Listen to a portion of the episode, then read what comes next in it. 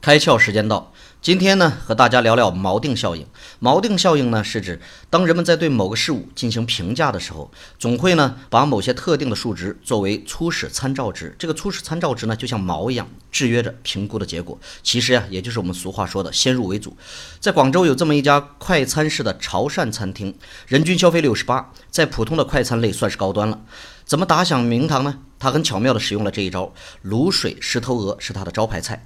但是在广州这个以食在广州自称的城市，什么世面没见过，所以啊，得想想办法。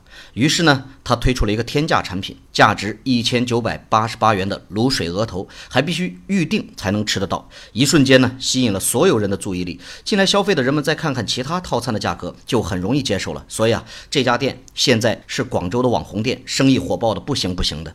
经营品牌除了产品好，在定价上可以多多参考呢。锚定效应，今天你开窍了吗？